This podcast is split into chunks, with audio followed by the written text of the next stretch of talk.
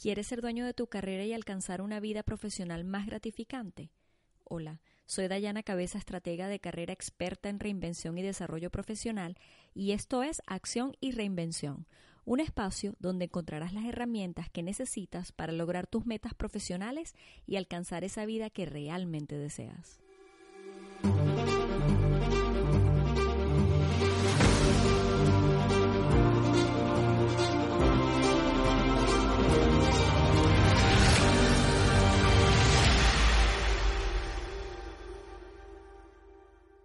Reinventarse profesionalmente es en muchas ocasiones un proceso difícil de experimentar y en muchas otras hasta difícil de explicar.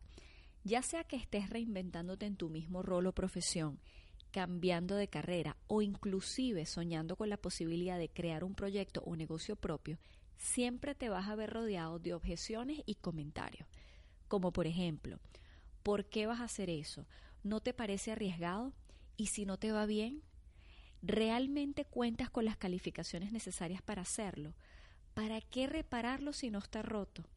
¿Para qué meterte en problemas si estás tranquilo? ¿Por qué perder todo lo que has logrado hasta ahora? Y bueno, aquí pasaríamos horas describiendo un sinfín de opiniones y objeciones como las que te he mencionado, que muy probablemente podrías encontrarte si decidieras perseguir tus sueños y reinventarte profesionalmente.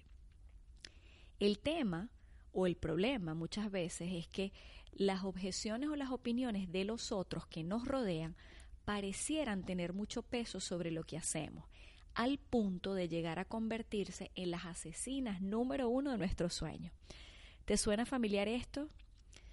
No sé si te ha pasado alguna vez, eh, pero quizá en algunas ocasiones has dejado que la duda, la crítica externa te alimenten hasta el punto de contaminar tus sueños. Y lo peor de todo es que los que te rodean no son responsables de, que eso pase. ¿no? Tú eres el único responsable en realidad. Lo que te pasa no se trata de lo que te sucede, sino de cómo reaccionas ante eso que te sucede. Aquellos que critican o dudan de lo que tú deseas hacer, suceden todos los días, lo quieras tú o no. Así que el punto aquí no son los otros, ni qué es lo que hacen los otros, sino cómo estás reaccionando tú ante esos comentarios.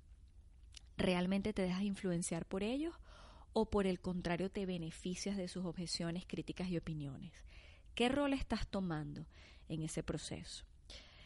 Así que si, bueno, tú que me escuchas hoy te encuentras en esa situación, no te preocupes. Es muy normal, a muchas personas le pasa. Por eso he hacer este audio el día de hoy para darte algunas recomendaciones de cómo podrías manejar las objeciones y opiniones de otros de una manera más efectiva que quizás como lo estás haciendo actualmente. En primer lugar, no olvides que la gente que duda de ti es usualmente a la que más le importa y esto es, es bastante interesante, ¿no? A menudo las personas más cercanas a ti, aquellas que verdaderamente te aman, te aprecian, son aquellas que tienen una voz más fuerte de desconfianza y de desaliento hacia tus deseos y proyectos. Me refiero, por ejemplo, a tus padres, a tus hermanos, a tu esposo o esposa, amigos cercanos y a veces hasta tus hijos, ¿no? Y quizás debes estar pensando, qué irónico, ¿no? Ellos deberían ser los que más deberían apoyarme. Y en teoría sí, pero no te molestes ni los rechaces tan rápido no es que ellos no crean en ti, sino que a veces les cuesta ver lo que tú ves como posibilidad para ti mismo. Muchas veces ellos proyectan sus propias inseguridades, miedos, limitaciones personales y profesionales en ti, en esos proyectos que tú quieres realizar. Tienen miedo a que falles y a que sufras y muchas veces te desaprueban para protegerte del dolor pero en el fondo ellos quieren que triunfe, de eso no me queda la menor duda. ¿Qué puedes hacer ante esta situación si te encuentras en una situación similar con algún miembro de tu familia, amigo, profesional cercano, tus propios hijos, tu esposa? Bueno, sé fiel a tus sueños y aquello que realmente deseas alcanzar. Pero ten en cuenta los consejos de aquellos que te rodean, de esas personas a las que tienes cerca. No tienes que aceptarlos o implementarlos todos pero por lo menos escúchalos, escucha qué es lo que ellos tienen que decirte.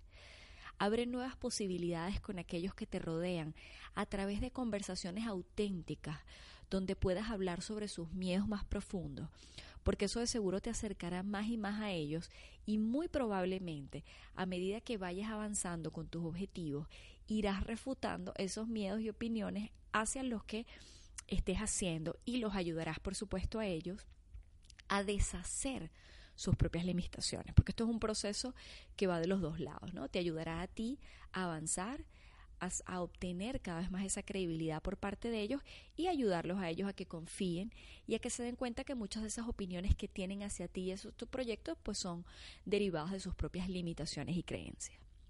Otro aspecto importante a considerar es que aquellos que opinan o dudan de ti podrían convertirse en tus mejores aliados y ayudarte en tu proceso de reinvención profesional. Muchas veces los que te rodean objetan o critican tus ideas o ambiciones, pues éstas no se encuentran alineadas con sus propias creencias, opiniones o comportamientos. Así que no te quemes tratando de entender las opiniones de otros sobre ti. No es personal. Más bien te invito a que dejes tu ego de lado y encuentres al menos algunos puntos válidos o de intersección en, los, en lo que esas personas te dicen, en lo que aquellos que te critican o dudan de ti, de tu proyecto, te estén diciendo. Y puedas sacar, por supuesto, información de valor de esas críticas que estás recibiendo. Ahora bien, si ves que esas críticas no son constructivas, sino que por el contrario son tóxicas, ignóralas. Aleja la toxicidad de tu vida para poder seguir avanzando en tu proceso de reinvención profesional. No permitas que las opiniones de otros te determinen. No malgastes tu tiempo y tu energía invirtiendo emocionalmente en las críticas u opiniones de otros. Lo importante siempre es que puedas dirigir tu energía en encontrar algo positivo en esas opiniones e inclusive generar situaciones de ganar-ganar para ambas partes. Más aún, usar tus propias habilidades para no solo ganar el argumento, sino para también ganar sus sentimientos y emociones con respecto a ese proyecto que tú estás emprendiendo o ese nuevo rol que quieres desempeñar y lograr por supuesto que te apoye. Tus peores críticos podrían convertirse en tus aliados, pues te han demostrado que tienen voz. ¿Quién te dice que no estarían dispuestos a usarla nuevamente para apoyarte? Recuerda que cuanto más grande y audaz sea tu sueño o tu proyecto, más personas negativas, rechazos y obstáculos vas a experimentar y lograr el respaldo para ese mismo proyecto sueño no siempre será tan fácil, pero si lo logras, eso definitivamente va a acelerar tu éxito en eso que decidas empezar. No tengas miedo, vale la pena intentarlo, porque si no lo intentas nunca sabrás qué pueda pasar. Así que mi recomendación aquí es no te detengas, toma las acciones que sean necesarias y haz que funcionen esas personas que quizás te están poniendo un poco de resistencia, que funcionen a tu favor. Otro aspecto muy importante es que definas tu norte, el norte de ese proyecto o actividad nueva que deseas realizar. Cambiar el rumbo profesional no es una tarea tan fácil como parece, y más aún si no tienes ese norte del que te mencionaba definido. Y es justamente esa falta de foco o seriedad lo que muchas veces termina no solo confundiéndote a ti, sino a aquellos que te rodean. Y de allí, por supuesto, se derivan pues todas esas opiniones y objeciones del entorno, porque existe cierta duda en referencia a ese camino que te estás trazando con quizá una visión no tan clara. Entonces, ¿qué puedes hacer si te encuentras en esa situación? Bueno, comienza por determinar dónde realmente deseas invertir tu energía. Define ese norte, ese punto de referencia y no te preocupes del cómo lo vas a alcanzar. Lo importante es que definas ese punto de una forma clara y específica, por lo menos eh, cuando estás iniciando ¿no? tu proyecto.